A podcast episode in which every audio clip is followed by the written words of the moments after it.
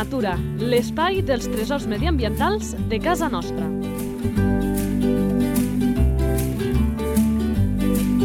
Un espai conduït per Francesc Balanyà.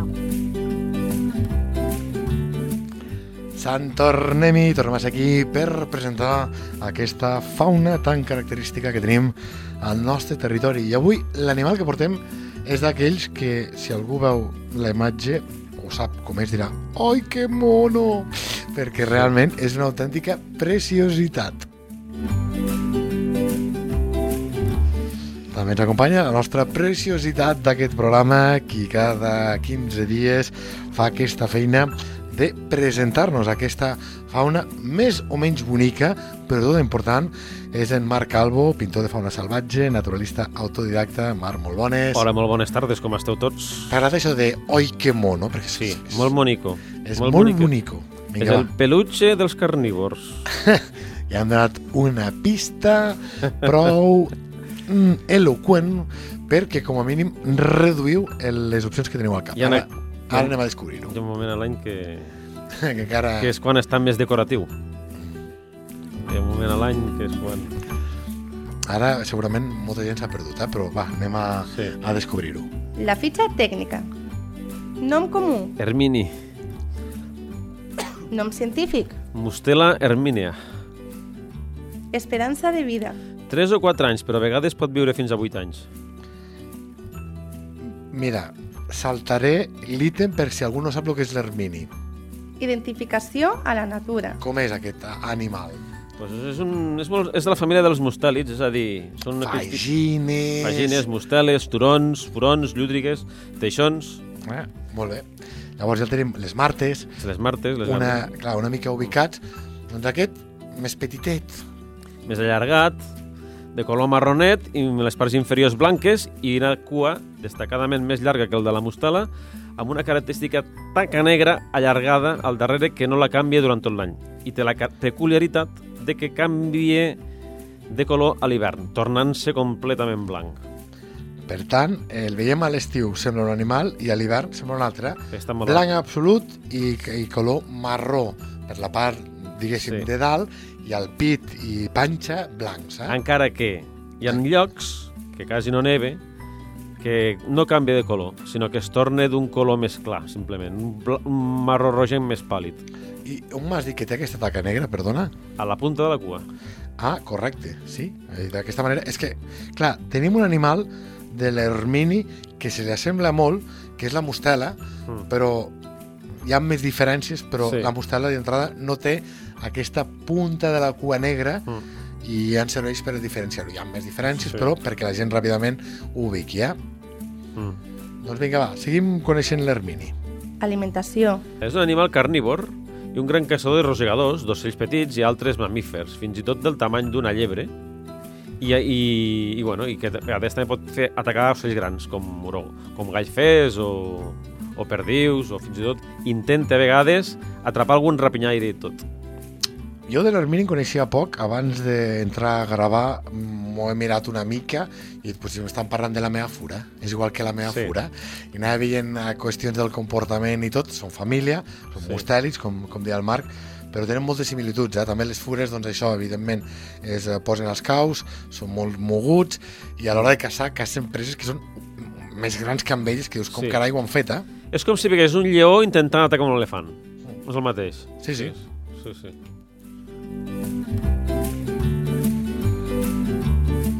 A veure, que les fures sé que sempre estan en llocs d'aigua, però l'Hermini serà el mateix? Hàbitat. Pues és un animal típic d'hàbitats temperats o freds. Amb o sense aigua? Ah, sense aigua, no en, ambient, no en ambients aquàtics, sinó que està so- sobretot en boscos de fulla caduca, en boscos de coníferes, boscos subalpins o zones de, de, de prat alpí, en tundres o estepes de clima molt continental o estepes d'alta muntanya. Clar, jo al veure aquest blanc de l'hivern, eh, sent prou fa amb la matèria, insisteixo, amb, amb aquesta espècie en concret, m'imagino que la vam trobar bàsicament a zones on a l'hivern neve, mm. tenen aquest color per camuflar-se, però això sempre és així, pot ser que, no, que es doni el cas que no igualment mantenen aquest pellatge blanc quan, a, quan arriba l'hivern. Bueno, aquest, el, fan el canvi al final de la tardor i el fan bastant ràpid, en qüestió de poques- d'unes poques setmanes ja. A excepció de la primavera, que el canvien més lentament i pots veure erminis amb, estats, amb estadis de, de canvi. Híbrids. Híbrids, Eh, entre no. un color i l'altre. Bueno, amb un estadi intermitja, no? amb taques marrons i blanques, o amb una franja de color marrón sobre l'esquena i encara no ha acabat de, de tapar el cos. I, bueno, també cal dir que en zones així més temperades, que no... al límit de la seva distribució meridional, pues pot ser que no canvi el color i, i simplement tingui un color marró més claret, més pàl·lid. Clar, perquè donava això en funció de si té la necessitat d'haver-se de camuflar Mm, exacte, no? per la neu. El gel, per la sí. neu quan, quan aquesta arriba. Distribució. Distribució per tot el Paleàrtic i tot el Neàrtic. O sigui, tot el que és del centre Europa, Escandinàvia, tot Rússia, parts centrals d'Àsia, el Tibet, el Japó, Corea i, nord i Nord-Amèrica, bona part de Nord-Amèrica. A excepció dels deserts i de les zones més temperades, o més zones més càlides, deixant això, les zones més càlides i els deserts, sí. Activitat. És un animal molt àgil, molt actiu, nerviós, inquiet, amb molta... Igual que la meva fura, que no pare. Sí, sí. És que va que són iguals. Sí, que persegueix les, les seves preses amb molta insistència, no? I es mou corretejant i pegant grans salts, salts de fins a mig metro, i a vegades de tant en tant, xuc, s'aixeca dalt amb les dues potetes per mirar al voltant. Eh. Bueno, Agafa alçada, a més que també, si Sí, no vaig sí. errat, es mou igual que les fures, doncs escongint la- l'esquena, tenen Sí. un cop un cos allargassat, com molts, no tots, però com Sí. alguns mustèlids, que els Sí. permet ficar-se als caus, però Sí. a l'hora de caminar això és com que aixequen l'esquena i fan aquella posició que és, sí. fa una mica de gràcia a l'inici. Tu, Eh? veus, tu veus corretejar un, un, un ermini pel bosc i sembla un típic personatge de les rondalles de, de bosc, de, de, d'una rondalla de conte de fades, que va corretejant, va, va corretejant i pam, uns saltets, pam, i després s'aixeca i mira, com un periscopi, pa, pa, pa, pa, pa, pa, pa, i després torna a... I amb, inquiet, cul inquiet, i després queda parat de, de, Mm. Sí. de, de pataca. Sí, També de les s'aixequen les dues potetes a davant, miren així. I com si fos un gosset de les praderies, doncs igual. I a més es veu que necessita ca- ca- caçar molta constància, perquè té un metabolisme molt ràpid i no pot suportar períodes de dejuni. Té que caçar constantment i, i bueno, està, passa tot el dia buscant preses per caçar. I Mira, té- sí. Això, mm, clar, jo avui no sé si estic ajudant gaire o poder eh, espatllant la presentació de l'animal, eh, però faig la comparativa amb la fura que em dóna la sensació que són, són molt iguals. El que els hi passa a les fures és que l'intestí primer el tenen molt curtet, eh, l'estómac petitet i de seguida se senten saciades.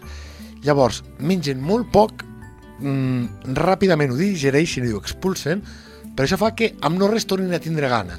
I per tant van sempre com... Dius, ostres, de seguida se sacien, però de seguida tornen a tindre gana. I, i van com sempre així com atra- atrafegades pel menjar. A més, que tot va connectat, perquè si aquests animals poguessin acumular menjar al sou i acumular greix i, fi, i es fiquessin gro, grassonets, perdrien la seva capacitat de caça. Mm. Com que, necessiten tenir aquest cos tipus de forma cilíndrica allargada per perseguir els, els animals de forma àgil i per dintre dels lloriguedes i amb saltirons i, i amb persecucions i, corre, i corredisses i amb, amb moviments àgils i, i fer que, que, quiebres i amagats i també des de, des de, des, des de la guait amagats doncs si estiguessin grassoners perdrien agilitat, no es podien ficar als forats i, i, i, i, i perdrien capacitat de, de, de captura, de caça. Sí, sí. Reproducció. S'aparellen durant l'estiu i bueno, l'implant del, de l'embrió és tardà. Arriba a implantar-se l'hivern i comencen a, a néixer a finals de l'hivern. Passa a moltes espècies, eh? Sí. Això és fàcil d'entendre. L'hivern és més dur per moltes coses, temperatura, però també per la recerca d'aliment i que les cries arribin en un moment d'abundància com és els inicis de la primavera, Sí. doncs hi ha més èxit de supervivència de l'espècie. Sí, neixen sis cadells i secs, completament desproveits de, de pèl, no? I obren els ulls a les 5 o 6 setmanes i comencen a emancipar-se als 3 o 4 mesos. Són alimentats per amb, per amb dos progenitors. Mira, sempre és bo saber-ho perquè això també en cada espècie és, és un món, eh? el que fan uns i altres. Sí, sí, sí. Salut de l'espècie. Preocupació mínima.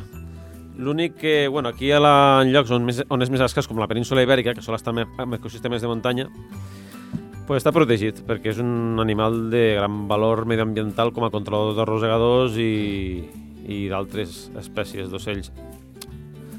L'únic que ha estat molt utilitzat en pelleteria, no?, per confeccionar els vestits Sí, sí, una mica com el, Sí. com el bisó, que després en parlarem al Natura Punta de Llengua, farem, farem la puna. De fet, se'l caça, però amb, amb números controlats. Vull dir, abans se'ls caçava d'una forma més descontrolada i més abusiva, i ara, pues, als llocs on abunde, els trampers que hi ha al nord, pues, en cacen d'una forma més controlada. A més, que tampoc no els interessa que cacen més al compte perquè són els que queden sense, sense feina. Sí, o sigui, seria una, una, una dir. Bueno, però això poques vegades ha frenat a la humanitat. Eh? Ara en qüestions de pesca s'han donat compte els pescadors que quan hi ha una conjura de aquí no es pesca, deixem que, que vagin les poblacions a fer-se'n fortes, canviem de zona tots plegats, doncs acaba tenint més rèdit. Però no és lo habitual amb les accions humanes. De totes Eh? maneres, les granges de bisó, les granges de pell destinades al bisó, ha reduït la pressió del, del, dels trampers vers al, al, a l'ermini. Clar, Mm -hmm. clar. bueno, I de bisons i altres espècies, clar. Després en parlarem eh, d'aquestes granges, després farem, farem un apunt. Que, ojo, que no tot, no tot el, el que s'està fent amb pell és per abrics de pell. Sobretot a llocs com a Sibèria o a, o a, o a Alaska no es caça solament per... No es, cas, ai, no es cacen per fer abrics de pell de luxe, no, no, no. És per altres motius també. Quins són? Menjar? Bueno, a vegades, bueno, per alguns algunes, alguns objectes d'ús més quotidià. Ara no sabria dir quins, però... Però no només per le, pels abrics de pell, com No solament, no solament, no solament. Curiositats. Curiositats, que bueno, que aquest, aquest, eh, aquest animal és tan intrèpid i tan decidit i tan, i tan insistent amb, les, amb els seus mètodes de caça que a vegades s'enxampa, se queda rapat amb les seves potes a sobre de- d'algun cos d'algun ocell gros o, de, o per sota i se l'emporta volant i el... Ai, no hi ha una foto amb un picot verd? Sí, sí, sí. Aquest és una, que- és una mostela. Aquelles, veus, com es desconfonen? Sí, sí, que anava a l'esquena d'un picot verd. Se queden rapats que- allí i no es deixen anar ni que es fiqui a volar l'ocell. I se'n se l'emporten volant. Mira, Sí, sí. volar de franc. De fet, el... De franc. Eh, correcte. Doncs el franc, precisament, el Pitu, que és el nom de la meva fura, eh, quan t'agafa el dit... Ells, ells juguen entre ells mossegant, perquè es veu que tenen la pell molt dura i, per tant, quan mostres d'afecte també és mossegant. No sé si Sí, sí. és el mateix amb, amb, amb els herminis, eh? Però sí que quan t'agafen mossegant, m'agafa el dit, me'l vol portar cap al seu cau i si jo no el solto, ell no em solta i l'aixeco a, a plom i ell no solte. A dir, ell no et solte mai. Ja. Sí, fi, ara, perquè l'he educat i ho fa i solta, pobret. Però als inicis no soltava mai. És a dir, visualitzo l'Hermini agafant a, a algun animal Arrapant-se i i- arrapant-se i no soltant-lo passi el que passi estigui a 3.000 peus d'alçada. S'ha ficat al cos d'alguna àguila, per exemple, i l'àguila se'l vol treure de sobre i no hi ha manera. Ho has explicat una mica, però no sé si hi ha alguna altra coseta. Relació amb els humans. La relació amb els humans pues, és, és espècie cinegètica per la, pels trampers, des de part dels trampers, per la indústria velletera, i bueno, per fer els abrics i tal. Però això ja ve de molt antic, des d'abans de l'edat mitjana. No sé si us heu fixat, però alguns d'aquests trajes, d'aquelles capes tan suntuoses dels reis, que són aquelles capes blanques amb aquelles puntetes negres, què creieu que és allò? Pues el bisó. Pobre Hermini, Ai, el, l'ermini. amb lo bonics que són. O sigui, herminis confeccionats per formar les capes dels, dels, dels, dels grans reis de l'edat mitjana d'Europa.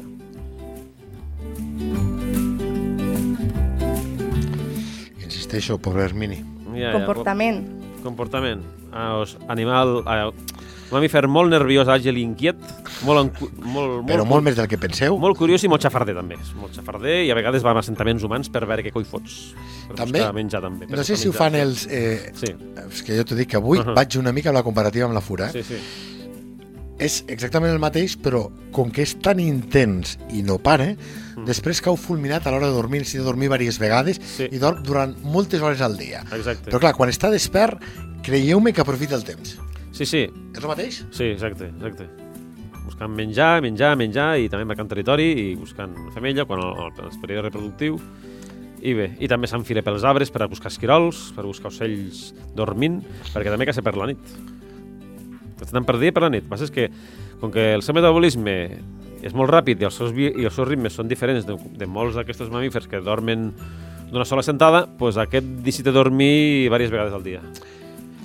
I fent aquesta comparativa, eh, la fura, quan atraga a passejar, perquè si anem a passejar, com un gosset, doncs la Pitu i jo anem a passejar, forat que veu, forat que té obsessió de ficar-s'hi. Però Sí. és obsessiu. Sí, sí. Pot ser petit, i si és petit escarba a veure si allò tira més endavant, o gran, i ell se ficaria absolutament a tots els forats. I grans, petits, artificials, naturals, absolutament a tots. Sí, sí, exacte. Després una curiositat que té és que el comportament reproductiu amb les femelles és com una mica tipo sadomasoquista perquè es veu que es, les estimulen mossegant-los pel, Veus? pel clatell. abans. Pel clatell. Hi ha una qüestió que, que deien, ho vaig veure en un vídeo d'internet, i sí funciona, que es veu que si agafes a, a la fura, intent que deu ser similar, millor amb l'Hermini, per, per darrere del coll, Sí, es queden amb un punt de letàrgia sí. perquè els hi recorde, deien a aquelles informacions per internet, que evidentment sempre les has de posar així una mica doncs, amb stand-by, però en el meu cas sí que, sí que funcionava, que es queda com allò com mig endormiscat, es veu que els hi recorde a la infantesa, quan la mare els, les traslladava Ai, de la pesca, i diu, això els tranquil·litza. Això és el que deien i el vídeo queda molt bé. Ara, la meva, quan la soltes, encara es torna més boja. Però sí que aquell moment, i fins i tot la sensació que se relaxi, que pari, Sí. i tanca els ulls, treu la llengua suaument, no, no, gens patina. No sé si és algo similar a, amb aquesta bèstia. En fi, Problemàtiques. Problemàtiques, bueno, bé, que com molts carnívors, pues, a vegades va a les granges, als galliners, però Ah, aquí hi ha una arbre de doble filo. Tant, pot, tant sempre, aviat, si és l'Hermini, segur que li foten la culpa a la guineu. Sí, però tant pot ser, pot ser que vagi a buscar alguna gallineta, algun pollet, però també pot ser que vagi a desratitzar, Clar.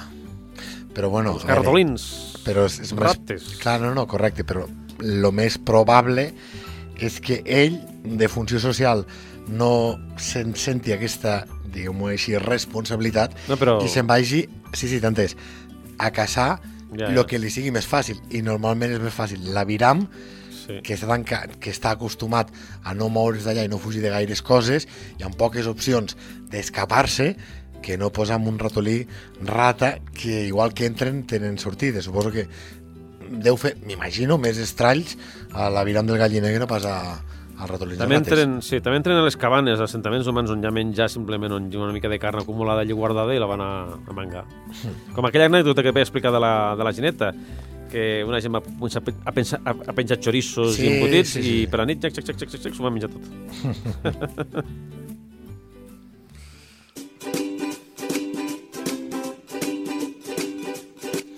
Ja n'hem explicat algunes de curiositats, però em sembla que en tenim més.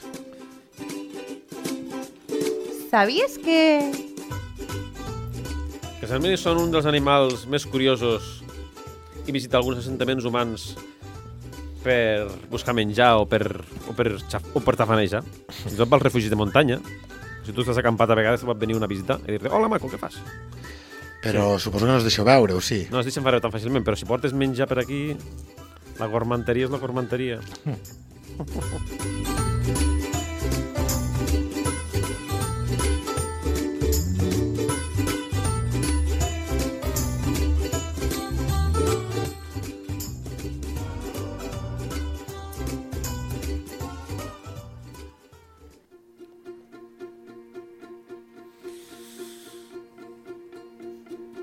Natura a punta de llengua.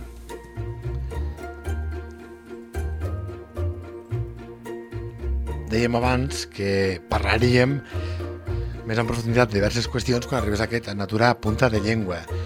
Mm, el Marc ens ho deia a l'inici, el nom científic d'aquest termini és Mustela herminea. De fet, eh, diversos mustèlids de casa nostra doncs, tenen aquest mustela Sí. ubicat. És el cas del bisó europeu, Mustea lutreloa, lo correcte. Amb el bisó americà, abans era Mustela bison, però li han canviat el nom científic. Són d'aquestes coses que, que fan els que en saben, i ara es diu neobison bison, eh? però tenia aquest nom eh, que també feia referència a la mustela. I amb el que fa a la fura, mustela putorius, que deixeu-me dir que aquest putorius el que vol dir, saps què és, Marc? Sí, de pudor. de pudor. I feu-me cas que està molt encertat el nom científic, de, en aquest cas, la fura. A casa nostra tenim al conjunt de Catalunya de mustèlids, els hem anomenat abans, els repeteixo tots, bisó europeu, la fura al turó, la fagina, la marta, la llúdriga, aquest termini que avui ens ocupa aquest espai, la mustela i el teixó, que el nom científic és ben diferent, que és meles, meles, eh? Exacte. I un dia parlarem més a fons dels bisons europeu i el bisó americà, que no l'hem citat ara perquè no és autòcton, però predomina i molt perquè eh, arran del que deia abans el Marc, d'aquestes fàbriques de pells se'n van escapar i com ha passat altres vegades, cranc americà és un bon exemple, doncs es van eh, reproduir i molt a la natura fins a posar amb serioses dificultats a el nostre visor autòcton, que és l'europeu, i de fet és el vertebrat europeu més amenaçat. Eh? Un dia en parlarem més a fons d'aquest animal. I caldrà veure si serà amb el Marc Calvo o amb una altra persona, però mm. amb el Marc el que sabem segur és que tornarà explicant-nos més tresors medioambientals com els que avui ens ha explicat amb aquest, anava a dir també ocell, amb aquest animal que dèiem a l'inici, que quina cosa més bonica que és l'Hermini.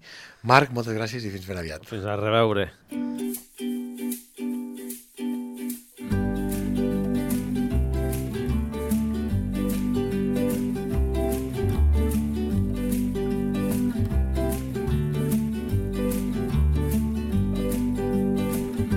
La teva entitat vol explicar un tresor de casa nostra?